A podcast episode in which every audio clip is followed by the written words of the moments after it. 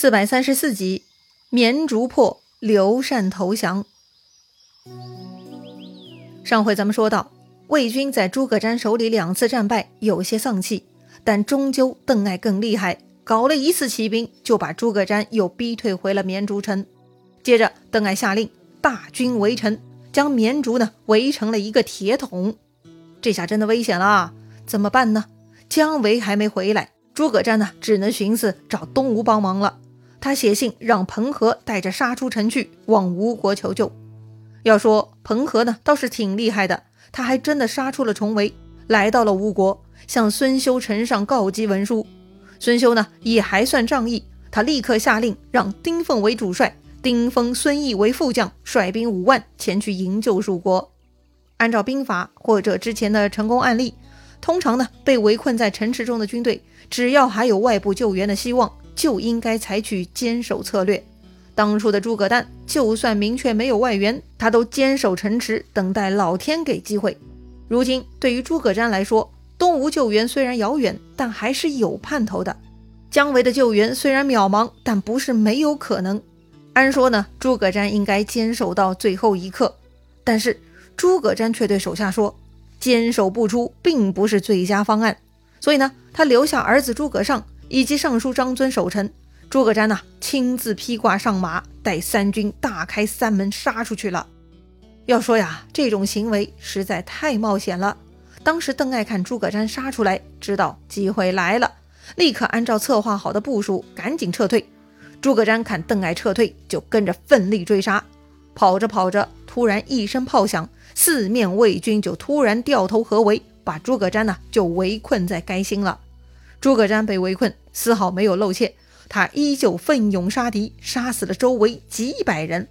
或许啊，此时诸葛瞻的心态就是杀一个赚一个吧。看诸葛瞻杀得起劲，邓艾下令放箭，蜀军呢立刻四散逃跑，诸葛瞻也中箭落马。受伤的诸葛瞻大喊一声：“我已精疲力尽。”打不动了，当一死报国。说完呢，他立刻拔剑自刎而死。哎呀，好凄凉啊！九泉之下的诸葛亮怎么都不会忍心看到自己的亲儿子死得如此草率吧？诸葛亮一辈子都很谨慎，不慌不忙，从来不做没有把握的事情。为什么他的儿子诸葛瞻会如此冲动呢？身为七万大军的主帅，怎么可以以身试险呢？到底是诸葛瞻作战经验不足，脑子不够用，还是诸葛瞻另有想法呢？没有人知道诸葛瞻真实的想法。总之呢，他以身殉国了。或许诸葛瞻已经看透，蜀国已经没有前途了，最终一定是投降的命运。就算天子愿意投降，诸葛瞻也是不愿意的。所以他要战死沙场，留下最英勇的形象吧。不仅诸葛瞻这么想，连他的儿子诸葛尚呢，也是这么想的。诸葛尚看到父亲死在城下乱军之中，他立刻勃然大怒，就要披挂上马冲出城去。当时啊，张尊劝谏，让诸葛尚不要出城。诸葛尚却叹息说：“哎，我父子祖孙蒙国厚恩，如今父亲死在敌人之手。”我活着又有何用？说白了啊，明知道出门是以卵击石，诸葛尚呢也要像父亲一样战死军中，这样呢就能成全他诸葛一家满门忠义的气节了。说到底呢，在诸葛瞻父子心中的价值排序，忠义气节就是第一位的，胜过保全自己和家族的性命。与其跟着国家灭亡，成为亡国奴，不如早早为国尽忠啊！他们知道自己没有力挽狂澜的能力，也没有诸葛亮以小博大的韧性和筹划能力。刘禅这么多年荒诞无能，蜀国人都对他失望至极。诸葛瞻父子也不指望将来了。如今能够为国家捐躯，也算没有辱没诸葛亮一世英名了。哎呀，说到这儿呢，感觉还是心酸呐。诸葛尚冲出城门，没过多久呢，就战死于阵中了。这对父子啊。算是找到了他们最好的结局了。诸葛瞻父子一死，绵竹城内留守的张尊、黄从、李求三人也不想当缩头乌龟，他们呢也带兵杀出来了。不出来，或许绵竹还能拖延一阵子；这些人跑出来，绵竹就完蛋了。最终呢，这三位蜀将全部战死，邓艾呢也就拿下绵竹了。邓艾对诸葛亮还是很尊重的，也敬佩诸葛瞻父子的忠义，就将他们收敛合葬了。再说成都的刘禅，听说绵竹失守，诸葛瞻父子以及众将全部阵亡，刘禅很害怕呀，再度召集群臣商议。身边的近臣奏报说，城外百姓扶老携幼，哭声大震，各自逃命去了。哈，老百姓都跑了，那朕如何是好啊？刘禅也吓得六神无主，惊慌无措了。这个时候呢，新的战报又来了，说魏军已经快到成都了。哎呀，得赶紧决断了！怎么办？怎么办呢？刘禅是急坏了。这个时候呢，有人提议了：咱们兵微将寡，抵挡不住敌人，不如尽早离开成都，奔南中七郡。那边地势险峻，可以自守，将来借用蛮兵，再来克复国土。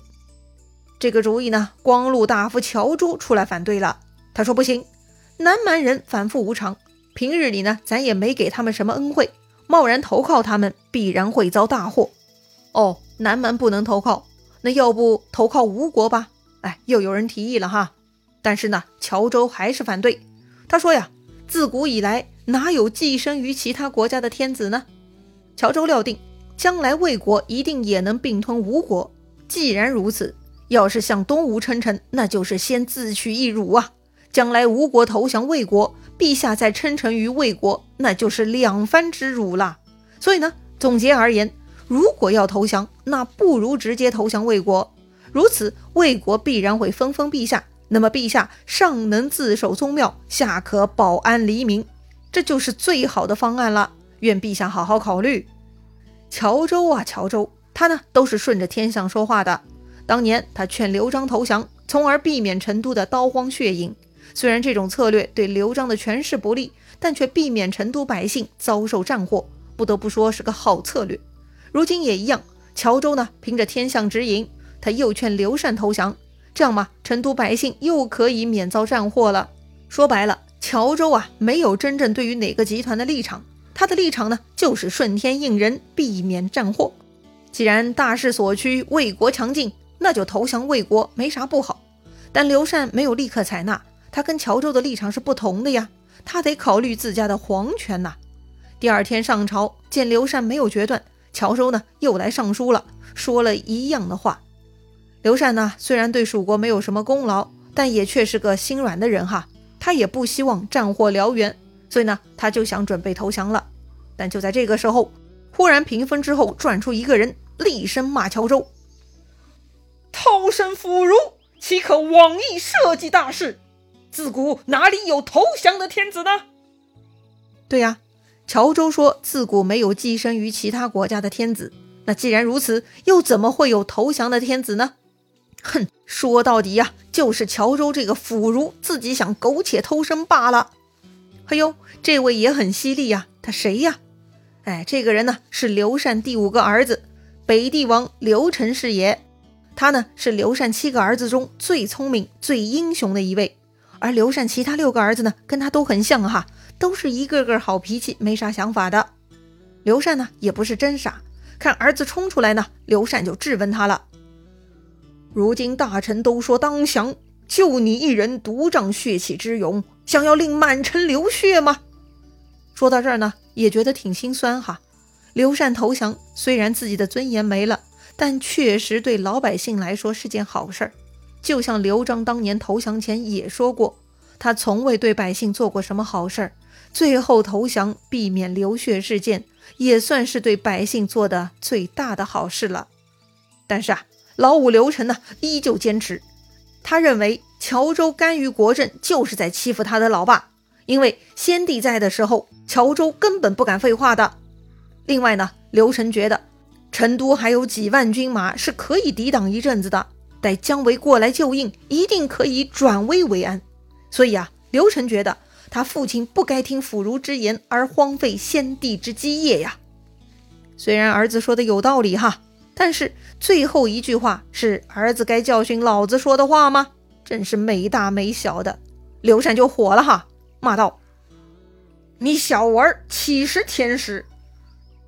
刘成呢却很坚定，他痛哭流涕，向父亲磕头，请求父亲跟他父子君臣背城一战，就算战死，也可以无愧而去见先帝了，不能投降啊！